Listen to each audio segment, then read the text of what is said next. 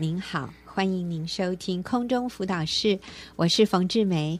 在今天的节目里面，我请到一个年轻的朋友戴芳姐妹，戴芳要来跟我们谈啊、谈论一个题目哈，叫做战胜情欲，持守圣洁。那戴芳很年轻，还不到三十岁哈，但她有一个十岁的女儿。那啊、呃，我想，因为在她生命中有一个非常。啊，宝贵一个非常真实的经历，他乐意跟年轻人分享，那他也很乐意跟听众朋友分享。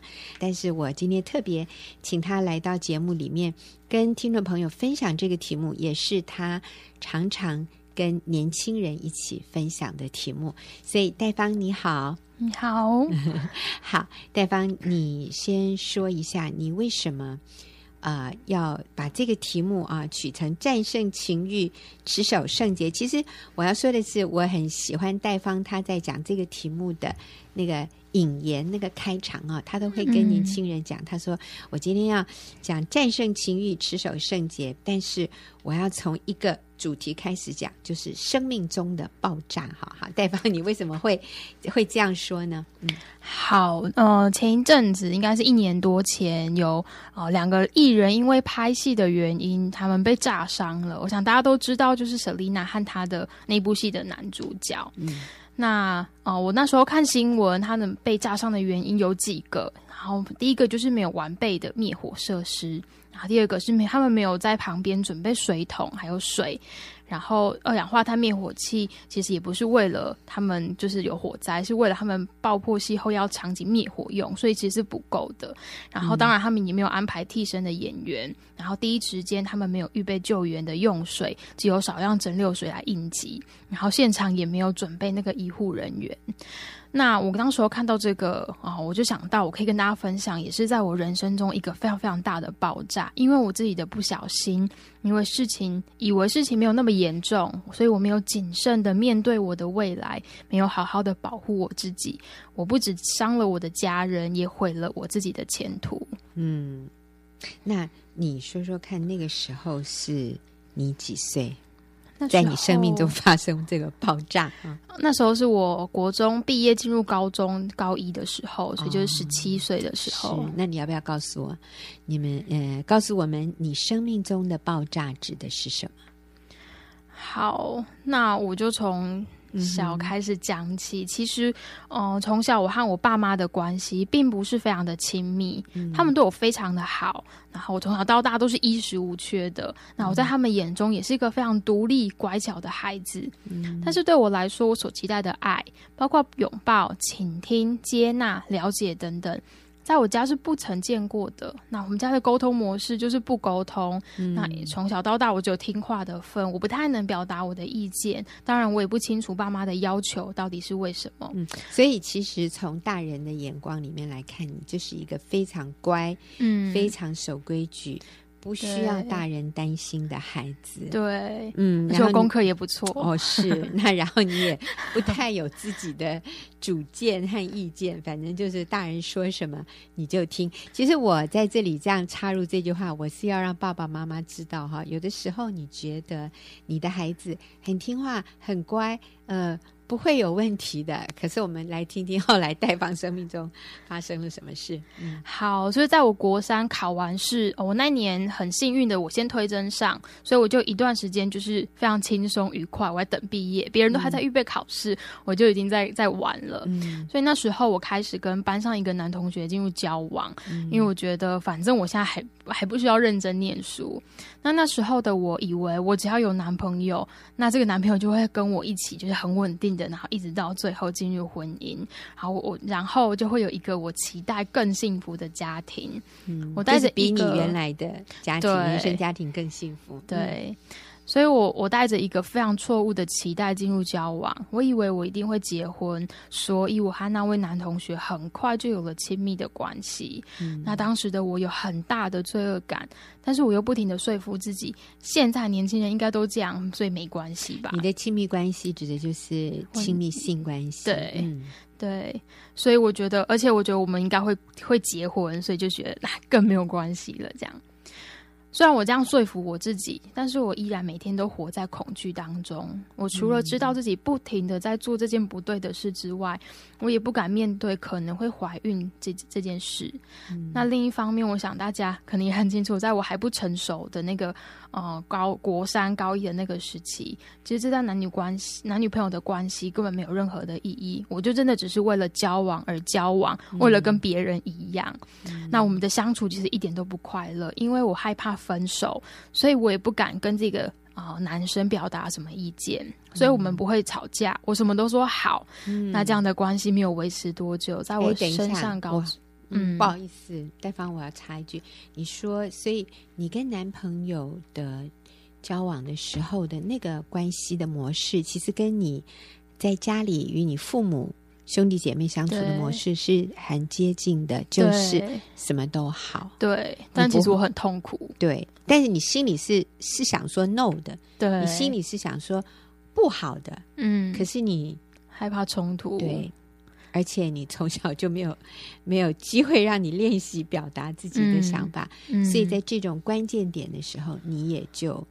依着别人的意思，其实自己心里是不愿意的。嗯、对，好，OK，所以事情就发生了。嗯，嗯，所以就在我高升上高中之后没有多久，我就发现我的月经都没有来。嗯、那我所害怕的事情就真的发生了，就是我真的怀孕了。嗯，对。那当时我真的非常的害怕，我完全不知道该怎么办。我只知道绝对不能跟告诉别人，尤其是我的爸妈。嗯，为什么？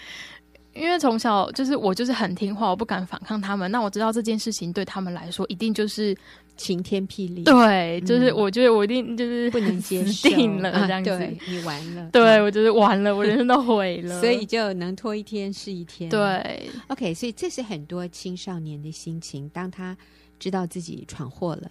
当他知道哇，一件很严重的事情发生了，他不敢跟爸妈讲，嗯，因为他害怕面对那个后果，嗯、所以其实就是因为过去并没有建立这样的一个开放的沟通的管道，所以出事的时候不敢说，嗯，所以就是没有做那个第一时间的。处理处理啊，不过其实第一时间处理也不见得就是一般人想的那样。好，没有关系，我们继续听你的故事。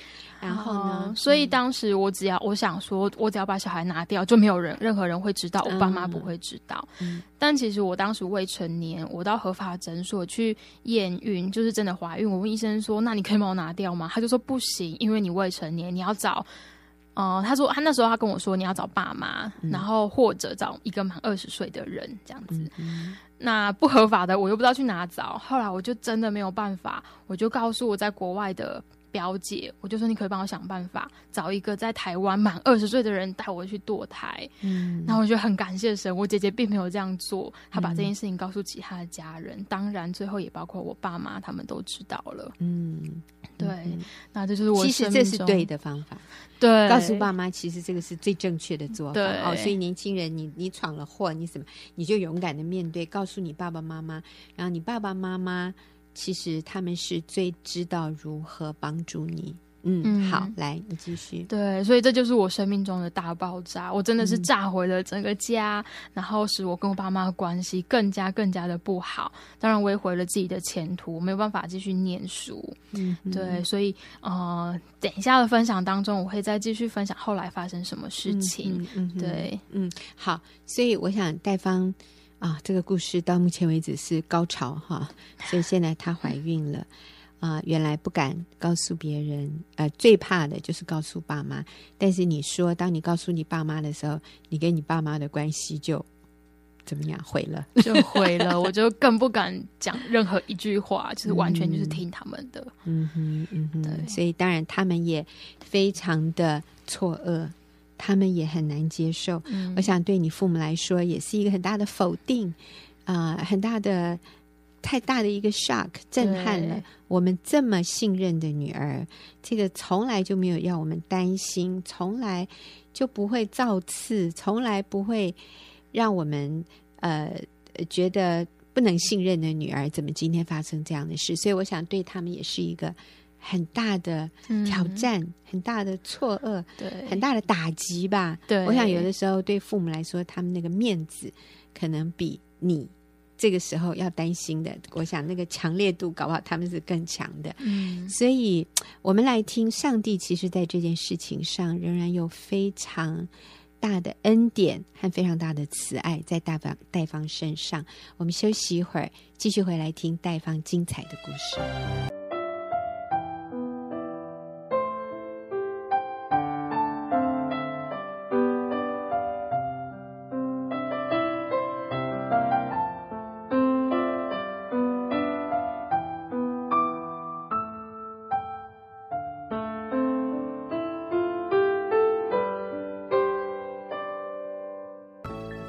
朋友，您现在所收听的是空中辅导室，我是冯志梅。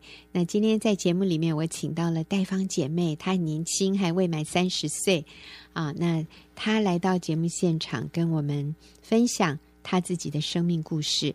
那这个主题是战胜情欲，持守圣洁。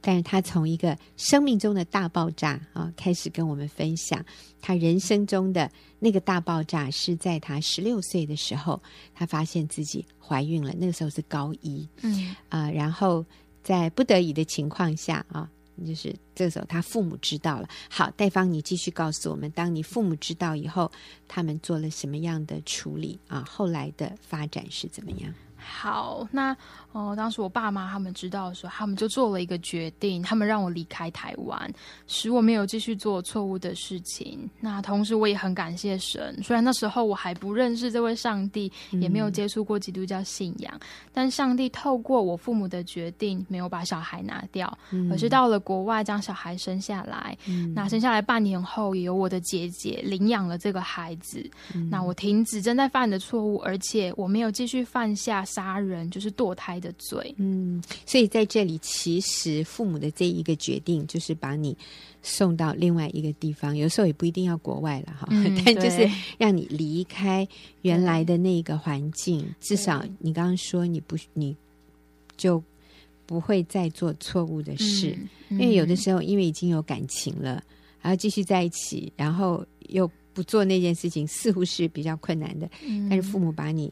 就是带离开当时的一个环境，然后还有你说很重要的一个，他们做的正确的决定就是没有让你去堕胎，对。啊，把这个孩子留下来，其实这是啊、呃，这真的是很不容易的，但它是一个正确的决定。嗯、就是我们已经犯了淫乱的罪，这个时候还要再犯杀人的罪吗？啊，嗯、呃，大卫其实那个时候就是这样子，我是说圣经里面的大卫。他犯了淫乱的罪，然后他又犯了杀人的罪，所以感谢主，你的父母做的这样的决定，啊、呃，把这个孩子留下来了，所以你就到国外去了。对，然后后来是让你的姐姐领养了这个孩子。对，好，那我们来听后来呢？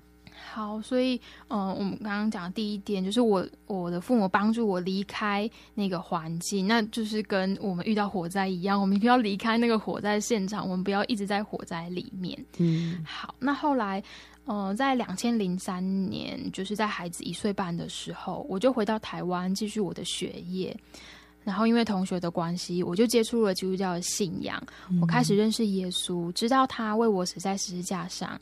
但有很长一段时间，我好像只是理智上知道这件事情，神赦免了我，但我心里还是觉得非常对不起我的家人。嗯、我做了一件让他们觉得很羞耻、蒙羞的事情，所以你还是有很深的罪恶感。对，虽然你知道耶稣赦免你的罪，可是你在感受上面，你好像没有办法脱离那个自我控诉。嗯。嗯对，所以其实，在面对父父母的时候，我仍然不，我更加的不敢表达任何的意见。我父母说什么，安排我什么，我都只说好。对我的孩子，我也只能说好。就算我觉得，哎，好像把给小孩给姐姐领养，不不不见得是一件好事，这样。嗯，那一直到两千零七年，我信主四年了。透过一次的淫会，上帝他再一次透过他的话，就是圣经告诉我，在罗马书八章一二节，如今那些在耶稣里、耶稣里的就不被定罪了，因为赐生命圣灵的律在基督耶稣里释放了我，使我脱离罪和死的律了。我那时候开始从心里接受神的赦免，惊艳到我过去真的做错了。但是当我认罪悔改了之后，我就不需要再定罪我自己，而是从心里接受赦免与恩典。从那时候起，我更多的认识圣经里的真理，并且愿意照着圣经所教导的去做。嗯，所以戴芳在这里讲了一个很重要的你生命中的一个转折点，就是虽然你好像外表我们都已经把那些问题好像暂时处理了。呃，小孩子生下来了，也有人领养了，你也回到台湾，走就回到那个正轨啊，呃，也再继续你的学业，甚至都已经读了大学，但是里面的一些问题并没有解决，而是透过你认识圣经里面上帝对你的赦免、对你的饶恕，然后你接受了基督的。在十字架上为你为我们的罪付了的那个罪债，然后耶稣从死里复活，他就把这样的一个救恩，这样的一个赦罪之恩要给我们。所以当你明白了，然后领受了以后，你就突然觉得得到释放。嗯嗯，那这样的一个呃释放，就是你知道你的罪已经被赦免了，它怎么样的影响你？嗯。嗯我觉得接受神的赦免，我来到神的面前认罪悔改，然后我觉得是从心里面接受，对我来说很大的帮助。特别是一段经文，就是若有人在基督里，他就是新造的人，旧事已过，都变成新的了。当我觉得很有罪恶感的时候，我就会读这段经文。然后支取神的那个力量，就像 Selina，她愿意接受医生的治疗，但那治疗是非常痛苦的，但是她愿意，她需要用好的皮肤来换。同样的，我接受耶稣基督，我就是一个新造的人。过去的错误仍然存在，但是我不需要再被这些所捆绑。嗯，当然，我也不是一夕之间我就变了另外一个很好的人，那也不是成为基督徒之后，我从此就一帆风顺。对，我还有更重要的是，就是像 Selina 现在正在做的，她需要做复健，那是更痛苦的事。呃，痛苦，但是是正确的。对对，所以如果呃，我觉得戴芳好聪明哈，她从 Selina 啊、呃、这个被灼伤，然后整个复健的过程啊、嗯呃、来看，当一个人生命中发生大爆炸的时候，应该怎么做？那你强调的第一个就是要离开，嗯，离开那个。火源哈，然后呢，要进行急救。所以当时就是你，你让父母知道了，或者是说父母最后知道，然后他们就立刻把你从那样的一个继续的可能的错误里面把你拉出来，嗯、然后让你接受急救，嗯。啊，然后等到你一切慢慢已经恢复稳定以后，你说你做的第二步哈，就是悔改、认罪、接受神的赦免，嗯。啊，嗯、然后接着呢，你要做的就是复健，对、啊，像 Selina 一样，对，OK，现在现在这个灼伤的皮肤，它用新的皮肤去去覆盖在上面，让这个可以得到医治啊。嗯、但是呢，嗯、我们还需要做很多复健。我记得也有在那个。呃，网络上看到 Selina 她做复健的时候是非常痛的，对。啊，她那时候要学习她腿部的训啊，对皮肤的肌肉，嗯，训练她的肌肉，对，所以她说每一次做那复健其实都是痛，让她痛到想要，对对对，想要掉眼泪的啊。所以在你的生命中，你也做复健，那你怎么做复健呢？好，我做了两件事情。第一个就是我为自己的自为自己负责。那首先我就是跟我的父母道歉。嗯，那这个道歉呢，就是我觉得跟他们面对面时候还是有点压力，所以我就在某一年的母亲卡里面这样写。嗯，我说妈妈，我知道我过去所做的错事对你造成很大的伤害，因为我当初的不懂事，害你承受了很多人的指责。我要跟你说对不起，更要谢谢你总是为我着想。拿这个卡片，呃，当我向我妈妈道歉之后，我们的关系其实就慢慢的改变了。我开始能够和我的妈妈分享内心里的感受，嗯、而不是因为我做错了事，我不敢表达任何的意见。嗯哼，那我我也发现，当我这样做之后，我的妈妈开始看我是一个大人，不再限制我，而是尊重我。哇，我觉得这是好大的一个突破。所以戴芳，你从过去。不敢表达自己的意见，然后你又闯祸了，所以你更觉得自己没有什么立场，对，没有资格，没有什么身份地位，在你的家里讲什么话。可是这个时候，你愿意勇敢为自己所犯的错去面对，然后对妈妈道歉。嗯，反而因为你这样的一个行为，让你妈妈更放对你放心。对，然后医治了你跟妈妈之间的关系，嗯、反而她开始可以真的比较信任你，对，然后比较尊重你。对，好，所以我认为道歉其实是一个负责任的行为。嗯，当我们犯错，我们除了去去纠正这个错误之外，我觉得。你刚才讲的复健的第一步是透过认错，透过道歉，我们向神认罪，嗯、同时我们也勇敢的向人认错。我觉得戴芳写的这个卡片哈，写的真好。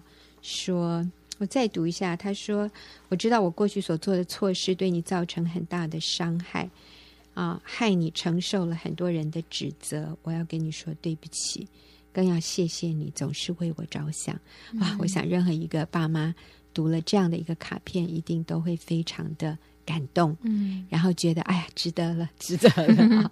好，我们非常谢谢戴芳给我们的分享，我也邀请听众朋友下个礼拜你继续回来听戴芳的后续分享。也今天谢谢戴芳的分享，我们下个礼拜再会。